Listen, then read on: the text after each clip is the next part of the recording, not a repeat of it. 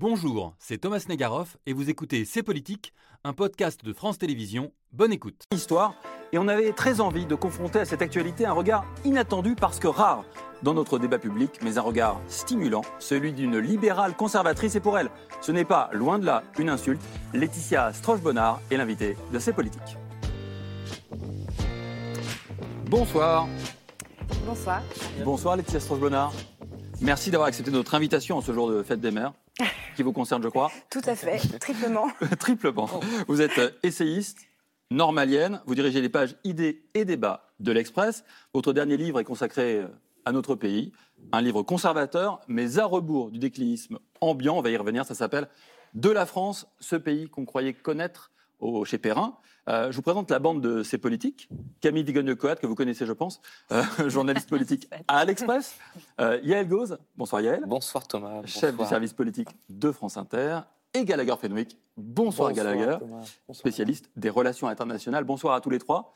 Et bonsoir à vous qui nous regardez. Laetitia Stroche-Bonnard, le week-end dernier, on regardait euh, tous ensemble, pas tous ensemble, mais on regardait tous, la cérémonie de clôture du festival de Cannes sur France Télévisions, bien sûr. Et on a beaucoup pensé à vous en écoutant le discours de la réalisatrice Palme d'Or, la française Justine Trier. La marchandisation de la culture que le gouvernement néolibéral défend est en train de casser l'exception culturelle française.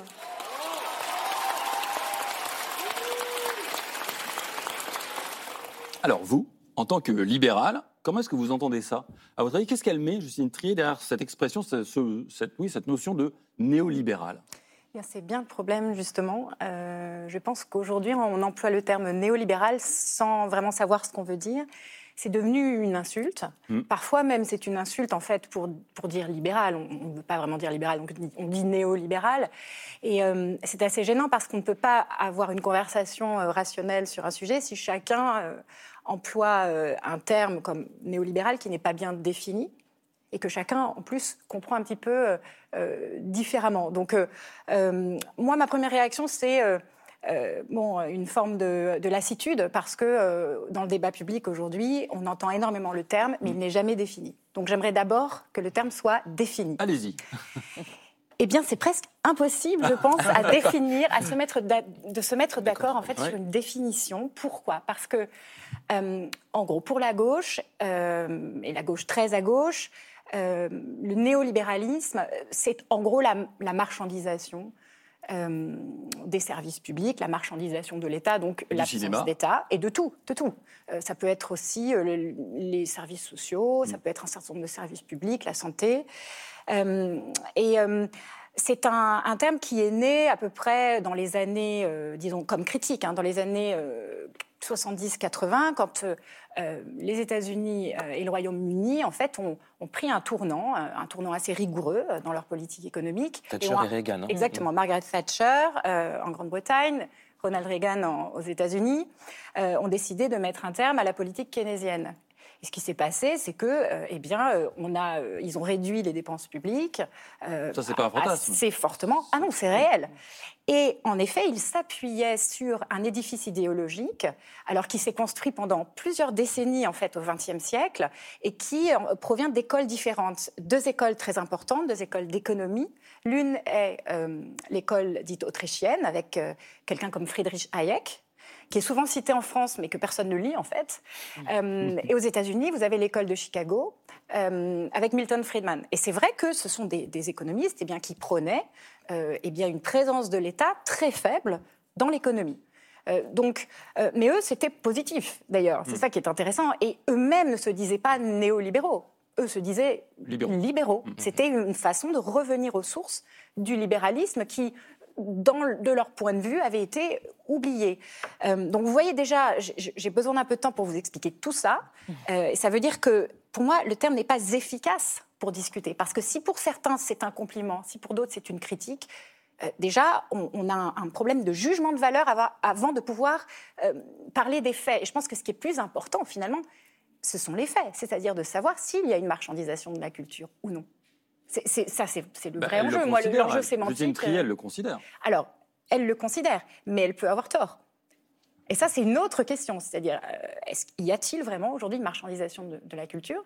Et puis, la troisième, troisième question que je pourrais poser, c'est est-ce bien ou mal la marchandisation de la culture, si elle existe, est-elle ou non un problème? Et elle, elle considère que c'en est un. Mais vous voyez en fait à quel point. Et vous, vous, et vous, vous, vous considérez quoi, vous?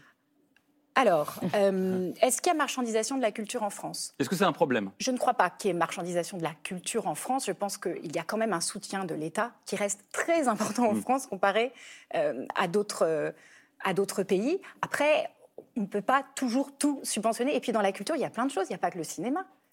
Il y a le théâtre, euh, il y a la danse, il y a, il y a la musique. Enfin, il y a quand même plein de sous-secteurs. Et ensuite, vous me demandez si euh, je considère ou non que c'est une bonne chose. Moi, je commencerai par dire euh, en quoi la marchandisation de la culture empêche la culture d'exister. On part du principe aujourd'hui que la culture n'existe que si elle est subventionnée. Mais on sait tous que c'est complètement faux. Euh, nous allons assister à des spectacles de musique et nous achetons des, billets pour cela parce qu'on on rémunère quand même les gens qui, travaillent et qui, font des spectacles. Donc il y a un marché de la culture et je ne crois pas que le mot marché soit un gros mot. Pourquoi? Parce qu'il il signifie que des gens sont intéressés et qui sont prêts à dépenser de l'argent. Ça veut dire en gros dépenser euh, euh, une partie de leur temps, parce que là, en fait, c'est du temps qu'ils ont passé à travailler qui, Mhm. qui dépensent, pour aller voir ces choses. Donc, j'ai du mal à comprendre pourquoi il y aurait euh, une contradiction entre les deux. Par ailleurs, quand vous regardez l'histoire de la culture euh, depuis euh, plusieurs siècles, euh, le modèle de la subvention publique n'a pas toujours existé tel quel. Ce qui existait, en fait, c'était plutôt le mécénat, le mécénat privé. Enfin, la Renaissance italienne, qu'est-ce que c'est? C'est pas l'État qui donne des subventions. Ce sont des mécènes qui se font concurrence. Donc il y a un marché de mécènes. Le bienfait du marché. Non mais c'est- euh, pas d'idéologie là. C'est déjà rappeler en fait les faits et, et euh, décortiquer aussi, à mon avis, des termes qui sont euh, utilisés un petit peu comme des slogans sans qu'on sache ce qu'ils veulent dire. Mm. Vous avez vécu en, en Angleterre. Vous savez Oui. qu'aux États-Unis, pareillement, le mot liberal, c'est aussi une insulte qui vient parfois du camp conservateur et dirigée à l'endroit de la gauche, des progressistes. C'est une étiquette qui est rarement revendiquée ici en France. Vous, vous êtes liberal ou libéral C'est une très bonne euh, question. Non, pas liberal parce que liberal ça veut dire en effet de gauche Mhm. Euh, libéral au sens, euh, j'ai envie de dire, continental, c'est-à-dire déjà de façon complète. Je ne dissocie pas l'économie de la politique. Mhm.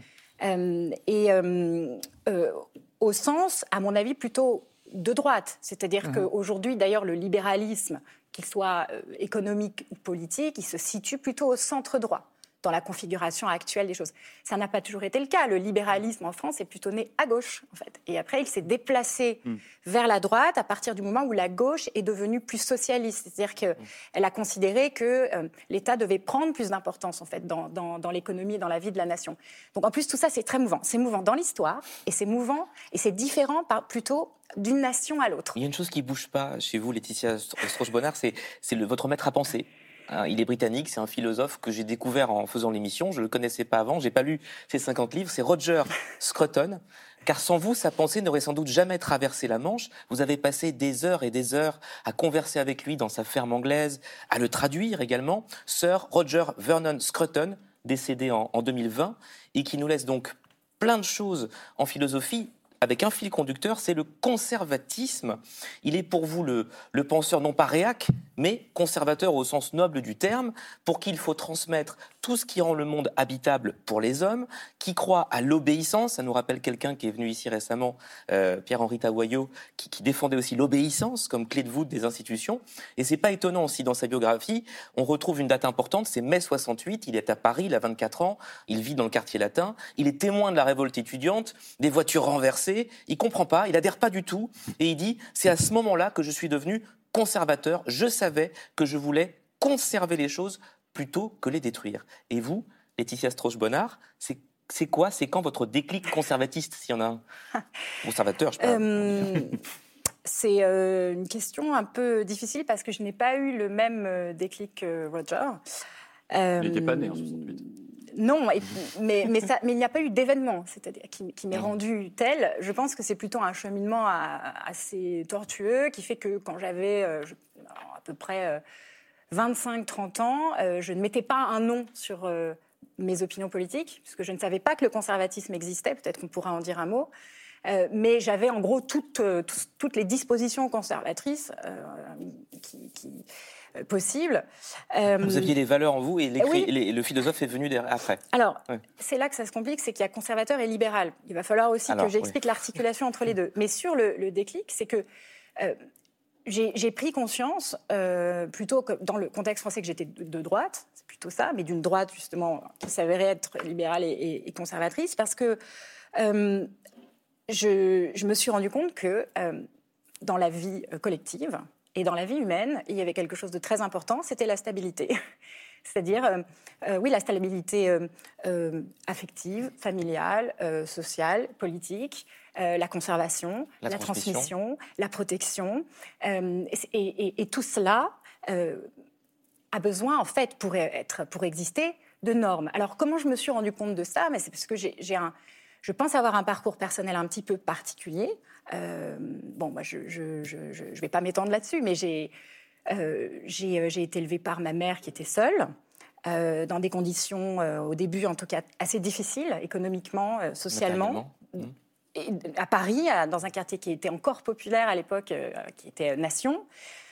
Et euh, la réaction de tout ça euh, dans ma vingtaine, ça n'est pas de me dire je suis de gauche, je veux, je veux lutter contre les inégalités, je veux que l'État soit plus présent dans notre vie collective. C'est le contraire, c'est-à-dire, c'est de me dire je, je, pense qu'il faut aider les gens qui en ont besoin à avoir plus de stabilité. Parce que l'instabilité, euh, à tout point de vue, euh, elle est dure d'abord en fait, pour, euh, pour les gens qui n'ont pas grand-chose, pour les gens qui, qui sont seuls, pour les gens qui sont, qui sont pauvres, évidemment, mais aussi pauvres affectivement. Et ce que je voyais à gauche, parce que je suis obligée de parler de la gauche, parce qu'en France, on, voilà, on, se détermine souvent par rapport à l'autre camp, je voyais un désir de changement permanent, un désir d'instabilité, euh, un désir de renverser la table en permanence, et ça me semblait absolument contraire à ce dont euh, l'être humain avait besoin. Donc j'ai développé ensuite, je pense, une, réflexion sur, euh, sur la nature humaine, qui est la suivante, qui est que je pense que le, mal est très présent dans le monde. le mal hein, par rapport au, bien. il est partout. il est en nous, il est dans la société. Euh, euh, et, il faut partir de cette donnée-là, euh, au lieu de penser que vous avez le bien d'un côté, le mal de l'autre, et que c'est très facile, et que vous pouvez réorganiser la société comme vous voulez. Quand vous avez ce genre d'anthropologie, et Roger Scruton avait la même, quand vous vous dites que la vie est difficile, le, mal est partout, les difficultés sont partout, eh bien, la réaction conservatrice, c'est de dire, eh bien, on a besoin de plus de protection, et pour avoir des protections, il faut des règles, et vous pensez des normes, des normes, des, des, règles implicites, des règles explicites, de la morale, euh, des mœurs, euh, disons, plutôt, euh, plutôt équilibrées. Voilà, donc ça, en fait, à partir de cette anthropologie, cette vision de l'être humain, vous développez toute une vision de, de l'équilibre d'une société. Camille. Le, Roger Scruton, il était aussi très critique sur la société multiculturelle. Il pensait que le multiculturalisme, c'était l'un des mots du siècle. Vous parliez de bien, de mal. Euh, est-ce que pour vous, le multiculturalisme, c'est mal et c'est un danger dans nos sociétés? Alors moi, j'ai un problème avec le concept. euh, je la ne sais coexistence pas de plusieurs cultures au sein d'une même société. Mais en fait, justement, euh, ça peut vouloir dire des choses différentes pour certaines personnes. En gros, je schématise. Pour certains, le multiculturalisme, c'est que, quelle que soit la nation qu'on considère, toutes les cultures, en gros, ont vocation, euh, eh bien, euh, à influencer une espèce de culture majoritaire, mais qui serait une sorte de mélange. Euh, toutes les cultures ont peut-être exactement le même statut en termes euh, d'influence culturelle, historique. Euh, en gros, tout se vaut. Et si on suit ce raisonnement, tous les pays seraient identiques. C'est-à-dire qu'on pourrait mélanger des cultures, on ferait des patchwork, et puis voilà, on aurait des, des pays multiculturels qui n'auraient pas, pas de référence, qui n'auraient plus de référence à une, une histoire, un passé commun, un certain nombre de traditions.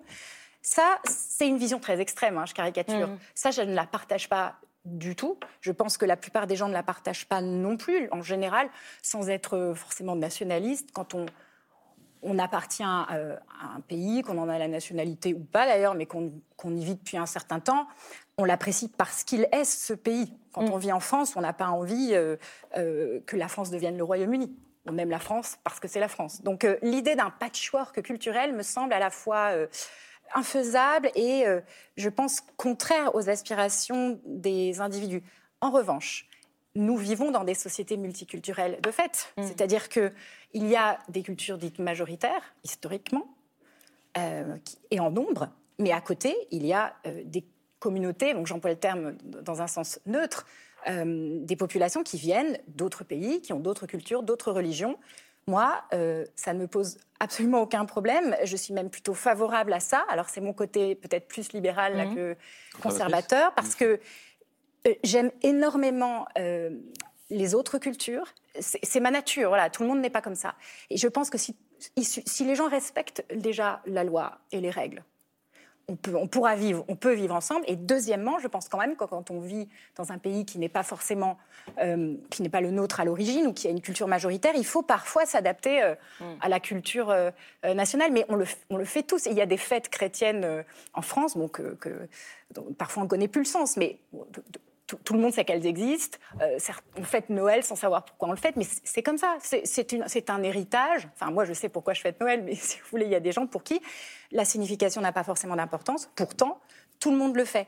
Et, euh, c'est ça mm. qui est beau, en fait, je, trouve, dans, dans l'idée de culture, c'est que c'est l'idée que c'est quelque chose d'organique qui se façonne lentement. Et c'est vrai qu'en plus, après, il y a des influences. Moi, j'ai vécu longtemps au Royaume-Uni.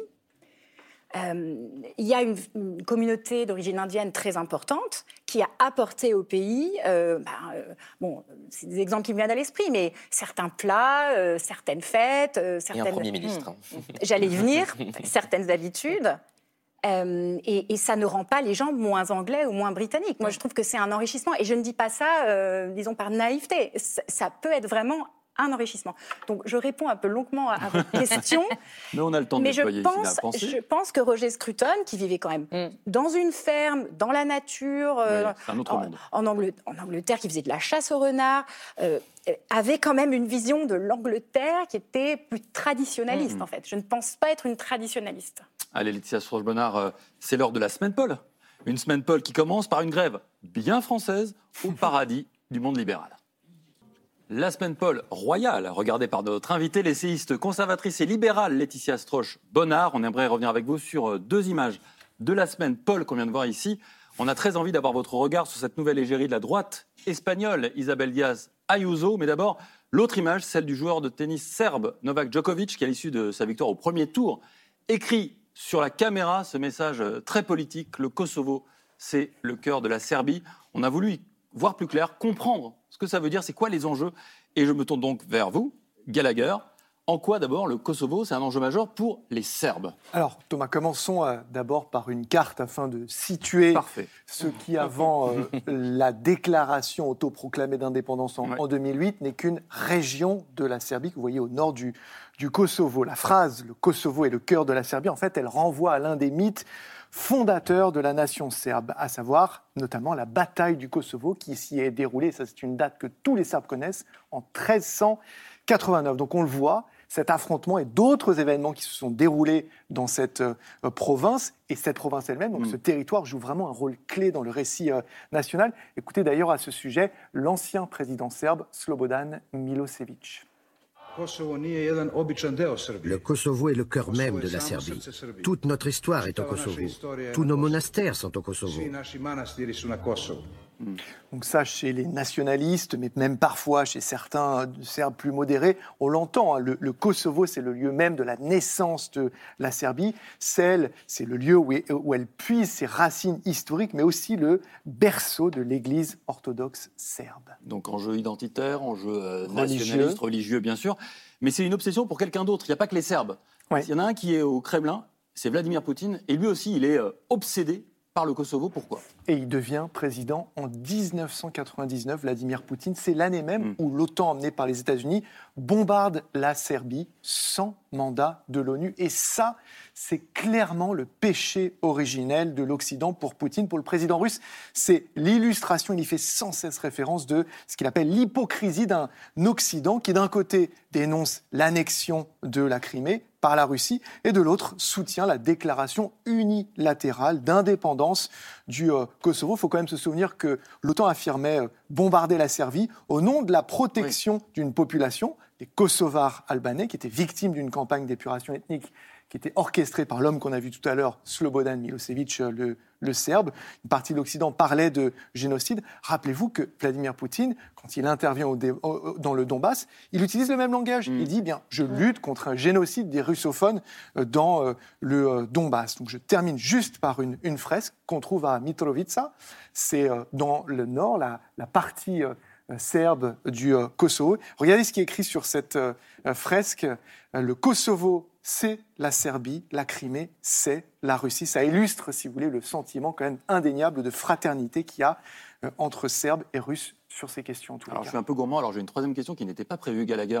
Euh, Lavrov, le ministre des étrangers russe, dit que ça peut devenir une poudrière. Est-ce qu'on doit avoir peur de ce que ça peut devenir le Kosovo? Juste, je ne vais pas rappeler la Première Guerre mondiale, mais les Balkans, c'est un élément éventuellement de, perturbation mondiale. Quand on voit le regain de tension, on a vu donc des Serbes nationalistes s'en prendre aux forces de la CAFOR, donc de l'OTAN, qui sont toujours déployés.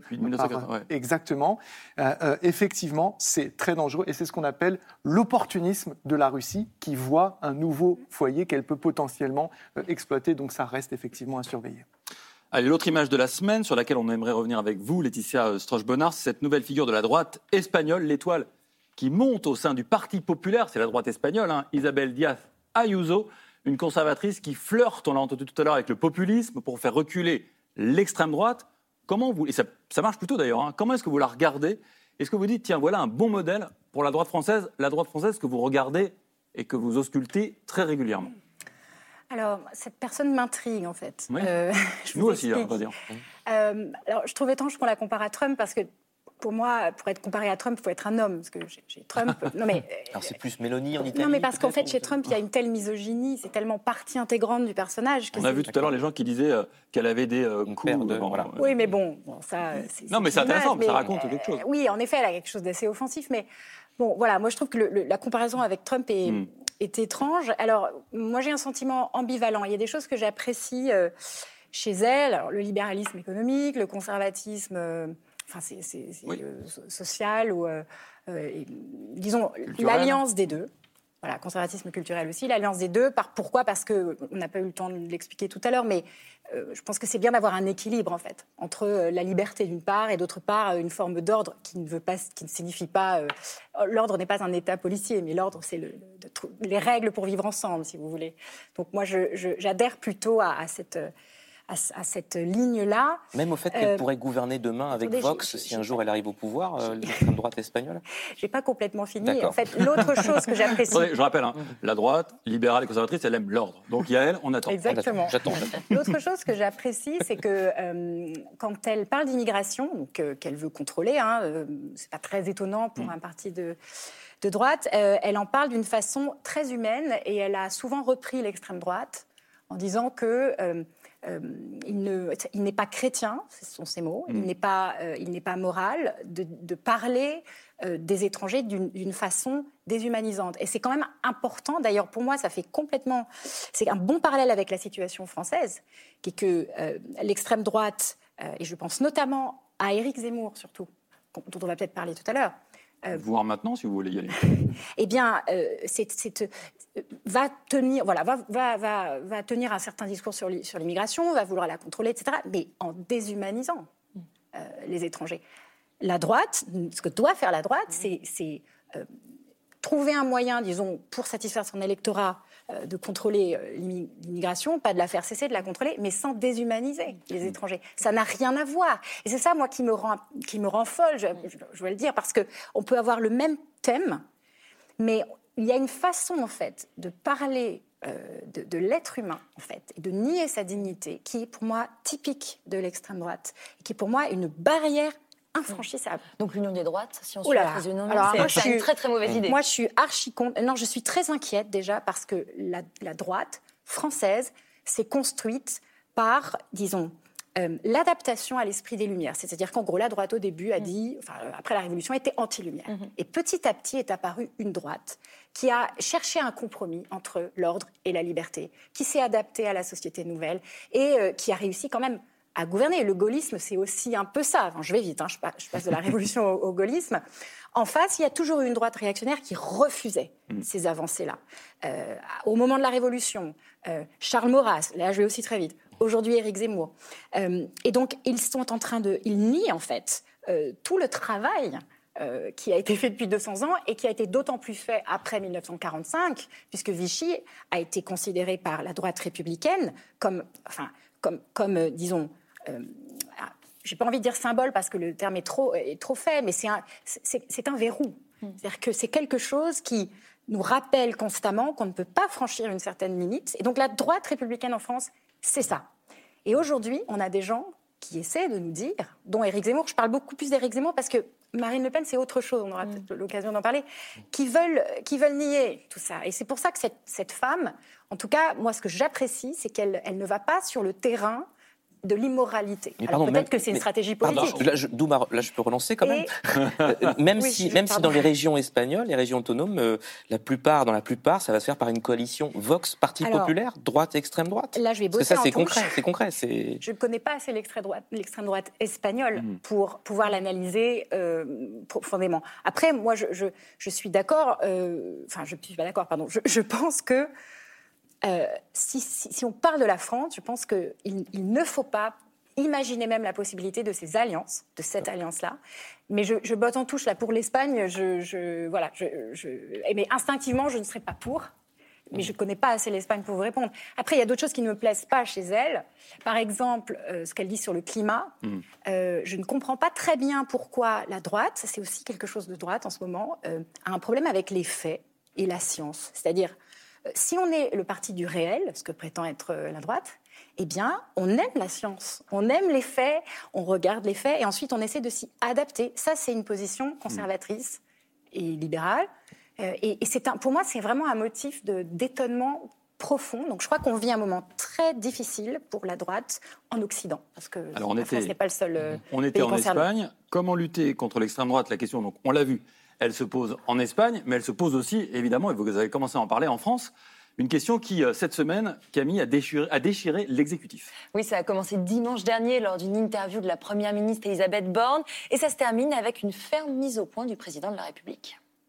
Vous savez, moi, je ne crois pas du tout à la normalisation du Rassemblement national. Je pense qu'il ne faut pas banaliser ces idées. Ces idées euh, sont toujours les mêmes. Alors euh, maintenant, euh, le Rassemblement national y met les formes, mmh. mais je pense, continue à penser que c'est une idéologie dangereuse. Héritier de Pétain?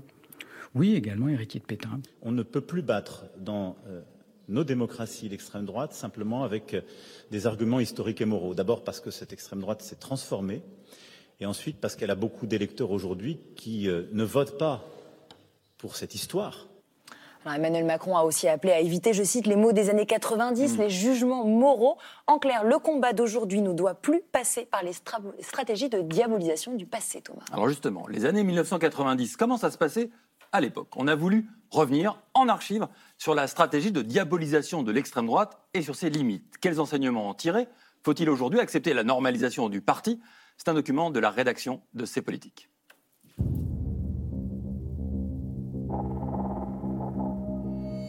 Hier, c'était Bernard Tapie, qui fait campagne pour les socialistes, dans la région PACA.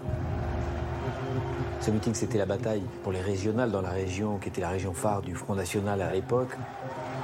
Il fallait éviter que Jean-Marie Le Pen puisse devenir président, président d'une région. C'est parce qu'on déculpabilise ceux qui se trouvent une bonne raison qu'on a un Front National si fort.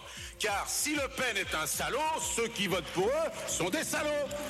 Il parlait aux électeurs de Le Pen. La double intuition, c'était un.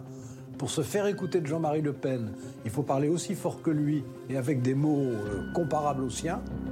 Et il faut s'adresser à ceux qui votent pour Jean-Marie Le Pen. Donc il faut parler au peuple.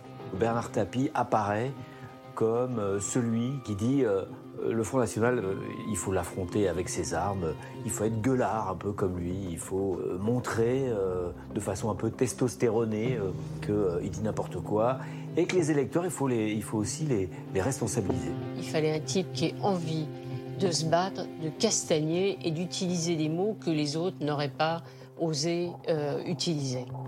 Vous êtes un matamor, vous êtes un tartarin, un bluffeur. C'est pas parce que vous avez une grande gueule et que vous criez fort que Non, vous arrivez. poli, mais je monsieur. peux pas être Vous poli êtes sorti des vous. bas-fonds, on le sait, Oui, poli. Vous oui. avez dû apprendre à parler La, la seule vous différence, la seule différence, c'est que c'est pas parce que vous affirmez fort quelque chose que ce que vous dites est vrai. Parce que vous dites n'importe quoi.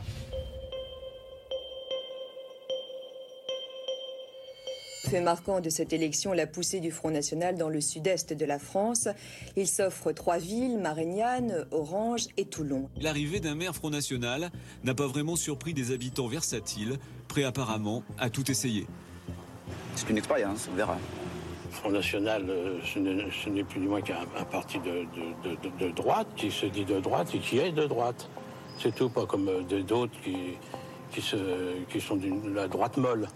On est toujours en crise, le chômage de masse continue, l'angoisse identitaire commence à apparaître. Au moment des élections, le Front National, malgré cette carence en cadres, cette carence en militants, arrive à faire des électeurs. Ça fait un énorme chahut parce que c'était la première fois.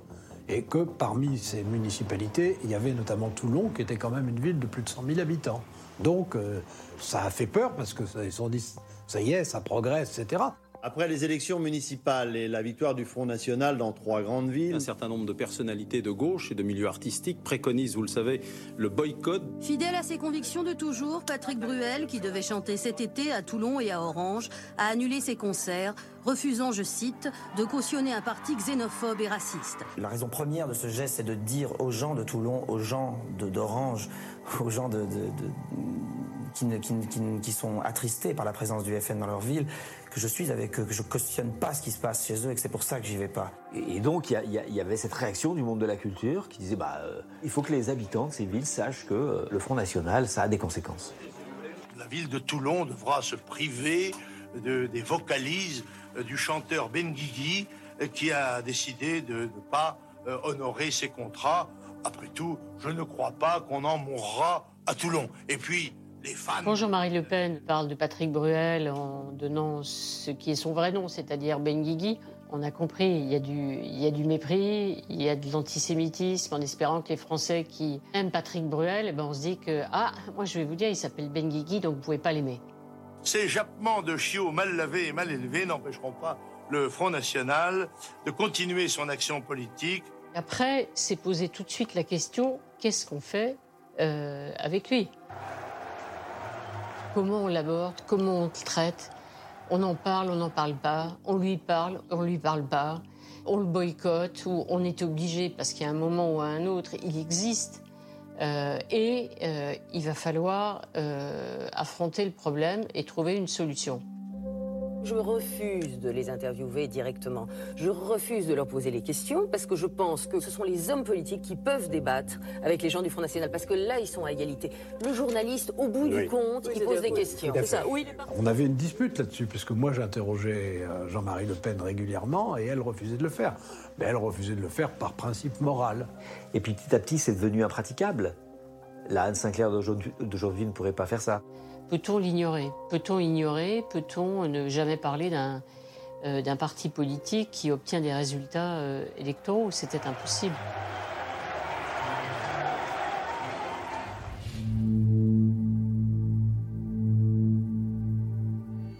Il est 20h.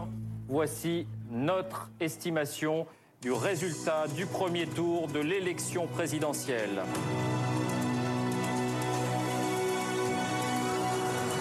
Jacques Chirac, 20% des voix. Énorme surprise, Jean-Marie Le Pen semble devoir être le second avec 17% des voix.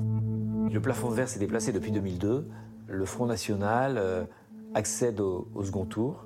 Le paria de la vie politique française, euh, l'homme auquel on ne voulait pas parler, avec lequel on ne voulait pas débattre, l'homme qui était boycotté par les chaînes de télévision, arrive au second tour de l'élection présidentielle. C'est un choc. Un anti-républicain peut gagner.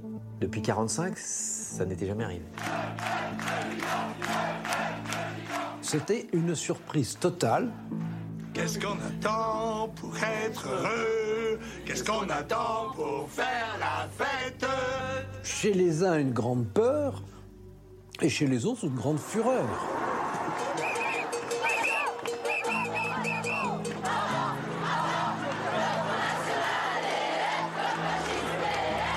La manifestation qui a eu lieu entre les deux tours à ce moment-là, il n'y a pas de précédent et il n'y a jamais eu de suite. C'est une manifestation de type unique. On avait l'impression que tout le monde était dans la rue.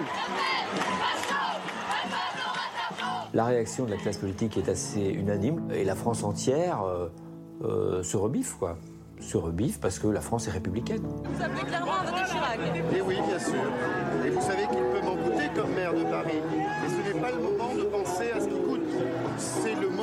penser à la démocratie, à mon pays. Le 5 mai, il ne faut pas hésiter. Alors mettez des gants si vous voulez, des pinces ou ce que vous voulez, mais votez, abaissez le plus bas possible Le Pen. Si on se pose aujourd'hui encore la question du comment euh, lutter euh, contre euh, l'extrême droite, comment lutter contre le Rassemblement national, on s'est posé la question pendant 25 ans. Si vous voulez combattre ce que représentent le FN et le RN d'aujourd'hui, euh, il faut trouver autre chose. Il faut trouver autre chose. Faut-il notamment en finir avec la diabolisation des années 1990 et donc accepter la normalisation pour combattre le RN comme le suggère Emmanuel Macron? On va en discuter et en débattre avec vous. Jonathan Boucher-Petersen, bonsoir. Bonsoir. Merci d'avoir accepté euh, notre invitation. Vous êtes éditorialiste au journal Libération. Bon anniversaire pour votre journal qui a fêté 50 cette semaine ses 50 Le ans. journal. Oui, pas vous. hein. Le journal 50 ans, un journal qui a toujours été en pointe dans la lutte contre le Front National, puis le Rassemblement National, perçu comme des partis pas comme les autres. Mmh. Avoir ces unes un peu devenues mythiques, ça commence avec le venin, quand même, le venin, hein, ça dit quelque chose de, de ce parti pour vous, dans la fin des années 80. Il y a eu ensuite ce fameux non, non à Le Pen en 2002, puis le ouf quand il avait été vaincu, et puis plus récemment, euh, 100% d'extrême droite pour parler de Marine Le Pen en, en 2015. Euh, Est-ce que vous les avez pris pour vous, ces mots de Emmanuel Macron? Non, je pense qu'on les, on les a tous pris pour nous tous d'une certaine manière, parce que le- on, a peut-être été en pointe pendant longtemps, mais on se situait aussi dans une forme de consensus quand même.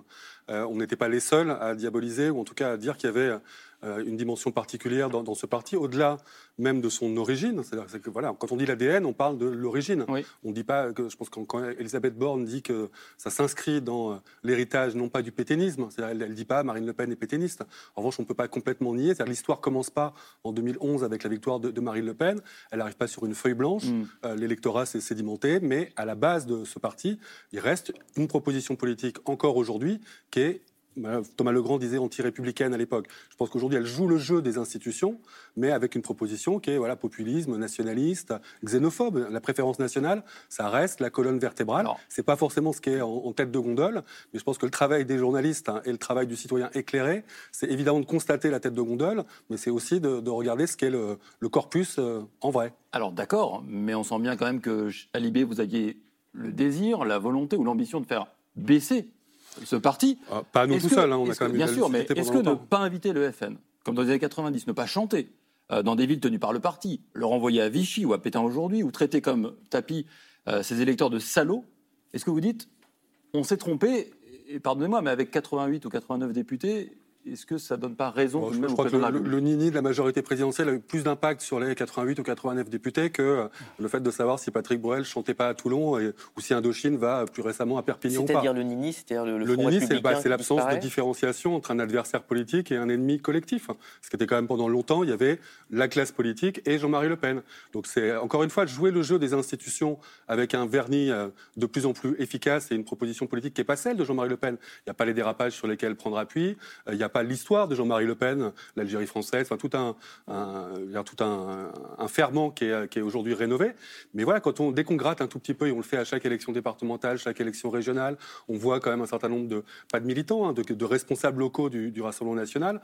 On sent que c'est autant euh, Jean-Philippe Tanguy et ces gens devenus de Debout la République qui sont le nouveau visage du, du Rassemblement national que, euh, dire, le, le- le- que, le, que le Front national historique. Il y a la cohabitation entre les deux. Stratégiquement, elle se débrouille très bien, hein, Marine Le Pen. Effectivement, apparaître comme étant, euh, ne- ne- n'étant plus un sujet, c'est presque, presque son principal enjeu. Moi, ce qui me gêne, c'est euh, dans la formulation et d'Emmanuel Macron et du débat, c'est comme s'il fallait choisir. En fait, c'est que c'est ou l'un ou l'autre. L'un a raté, donc il ne faut faire que l'autre. Moi, je crois pas. Je pense qu'on peut continuer à affirmer des faits historiques. Encore une fois, ne pas qualifier Marine Le Pen de pétainiste, ça n'a aucun sens. Mais rappeler d'où vient ce Rassemblement national, qui est quand même la suite. enfin, quand on entend euh, même les cadres du Rassemblement national, ils fêtaient les 30 ans. Enfin, se, il se situe dans une histoire euh, qui n'a pas commencé en 2011, encore une fois. Donc le, voilà, je pense que tenir les, tenir les deux bouts, parti particulier, proposition politique particulière, et en même temps, évidemment, que ça ne suffit pas à, à ramener des électeurs ou à convaincre. Mais à Libération, vous avez investi beaucoup ju- justement sur, sur l'enquête pour documenter ces faits, ces ramifications, euh, toujours euh, à l'extrême droite, avec des groupuscules d'ultra-droite, euh, c'est- cette composante encore très extrémiste euh, dans Ouais. le parti de Marine Le Pen. Euh, Est-ce que vous n'avez pas le sentiment souvent que ça se fracasse contre la stratégie de dédiabolisation, de respectabilité de Marine Le Pen? Comment on fait pour que ça fonctionne, pour que ça infuse Mais en fait, euh, ça et que ça dépend- reste pas je pense pour que les ça dépend à qui on parle. On ne peut pas parler à tout le monde en même temps. C'est-à-dire que c'est important de, de déconstruire le discours. Donc ça vaut pour des propositions économiques, pour des Mhm. propositions sociales, pour le projet de société, pour euh, le Frexit ou pas le Frexit à une certaine époque, pour euh, la question des retraites plus récemment, pour le, le washing quand même qu'il y a eu au Rassemblement national où ils ont supprimé le défilé du premier mai, ils ont mis à distance Mhm. un certain nombre de, de groupuscules. Ça, on ne peut pas dire le contraire. Et, et même sur la question de l'antisémitisme, on peut dire que euh, sous l'impulsion de Louis Alliot, donc ancien compagnon de Marine Le Pen, longtemps vice-président du parti, mais historiquement directeur de cabinet de Jean-Marie Le Pen. Donc y a- ces filiations, elles existent. Euh, Il y, a, il y a un- il y a eu un changement de, il y a eu un changement de, de doctrine. Donc oui, on est, euh, euh, dire, il faut, il faut, il faut tout faire, il faut faire et en même temps. Et voilà, ce que j'aime pas chez Emmanuel Macron, c'est qu'il contribue lui-même. On peut dire la dédiabolisation ne suffit pas. Est-ce que pour autant il faut, euh, le- il faut, il Normaliser, faut y contribuer d'une certaine manière Comment vous entendez ça, Laetitia Stroche-Bonnard, sur ces deux pieds de en même temps? Est-ce que c'est quoi votre regard sur la, diabolisation des années 90, sur le débat actuel? Est-ce qu'on combat bien, selon vous, le Rassemblement national? En soit choisissant la diabolisation, soit en allant vers une normalisation totale, où il faut choisir un entre-deux, comme notre invité le propose En fait, j'allais te dire la même chose, donc euh, c'est pas très original, mais je, je pense que ça n'est pas incompatible. Juste une parenthèse, moi, ce qui m'a gêné dans l'intervention d'Emmanuel Macron, c'est que euh, il semble avoir oublié d'où vient euh, Elisabeth Borne, et quand même. euh, Son histoire familiale. On connaît hein. son histoire Son familiale. père à Fille de- Auschwitz, qui a perdu toute sa famille. hein. Et son père s'est suicidé quand elle avait 11 ans. Mm. Euh, quand elle parle, enfin, on voit que ça vient de l'intérieur. Et je trouve euh, la réaction d'Emmanuel Macron extrêmement insensible, en fait, euh, à cet égard. Voilà, je, je ferme la parenthèse. Alors ensuite, sur... euh, en général, la, la morale versus euh, l'examen de la politique, euh, moi je suis tout à fait pour. Je pense que là où, où j'ai une petite, peut-être une petite réserve, mais c'est pas le sujet en même temps de, de- de la, la discussion, c'est que il faut peut-être le faire pour tous les partis. Et je pense, et ça c'est mon interprétation, je pense qu'en fait beaucoup de gens n'ont- ont arrêté d'être sensibles au discours moral sur le Rassemblement national parce qu'ils avaient l'impression que c'était le seul parti en fait à subir ce discours. Et que la, la gauche, oui, parce que je- je- c'est- là où je veux en venir, n'est pas forcément euh, tenue à la même rigueur morale, alors que on pourrait lui faire euh, des reproches. C'est-à-dire les crimes du stalinisme pour le Parti communiste. Ah bon, je- j'ai- non, mais ça- pas le Parti socialiste des crimes du stalinisme.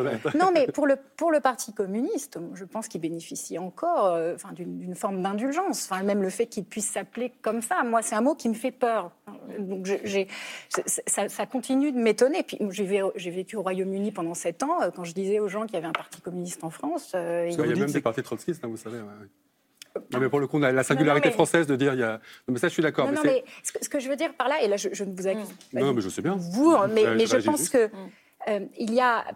euh, il faut être équitable parce que la morale, c'est un, bien- c'est un grand mot, c'est important, c'est très important, y compris en politique. Les gens qui disent que la politique et la morale, ça n'est pas la même chose, je pense qu'ils ils se trompent. vous coupe, Je vous coupe juste. Vous dites en fait que on sert sur un plateau un discours ensuite de victimisation de l'extrême droite en France. C'est ça que vous dites? Alors, je- j'emploie pas forcément ce terme, mais ce que je veux dire, c'est que euh, on- ça peut sembler inéquitable.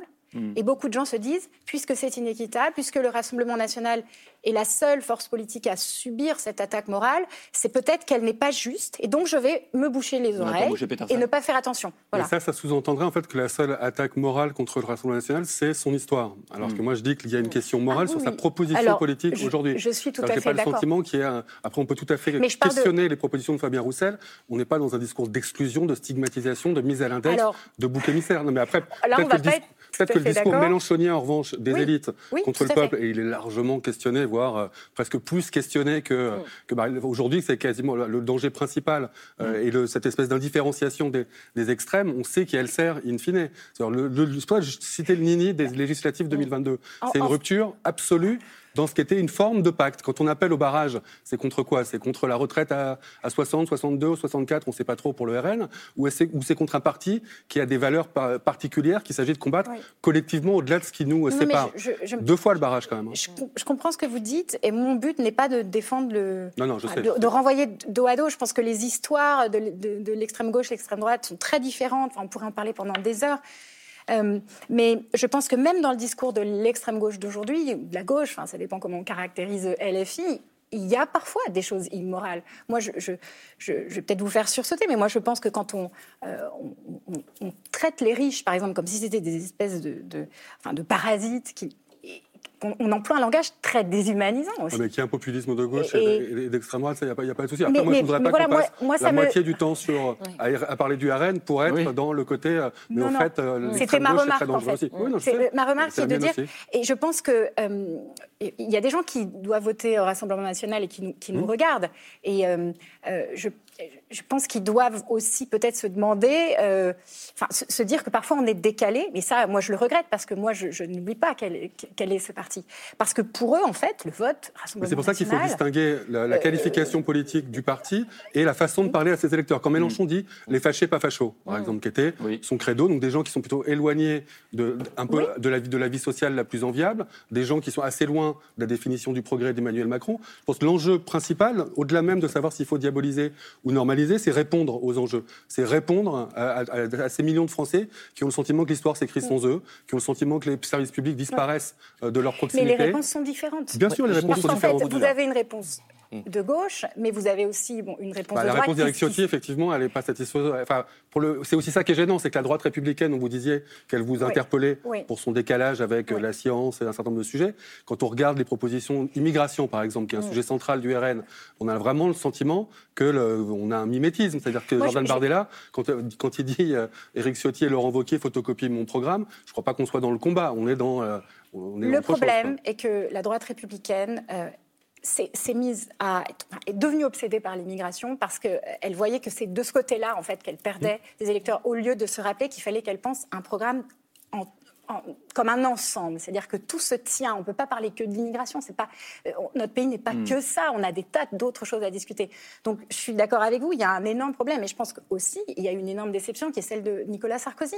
C'est que beaucoup de gens euh, ont, ont voté pour Nicolas Sarkozy parce qu'il avait un discours, en effet, assez fort au plan régalien, mais il arrivait en même temps à séduire des libéraux. Bon, c'est ce que c'est ce qu'est censé faire la droite normalement. arrivé sur la fin de vie de Jean-Marie Le Pen, la fin de vie politique de Jean-Marie Le il Pen aussi. ça. aussi. Et il y a eu, je pense, une aujourd'hui.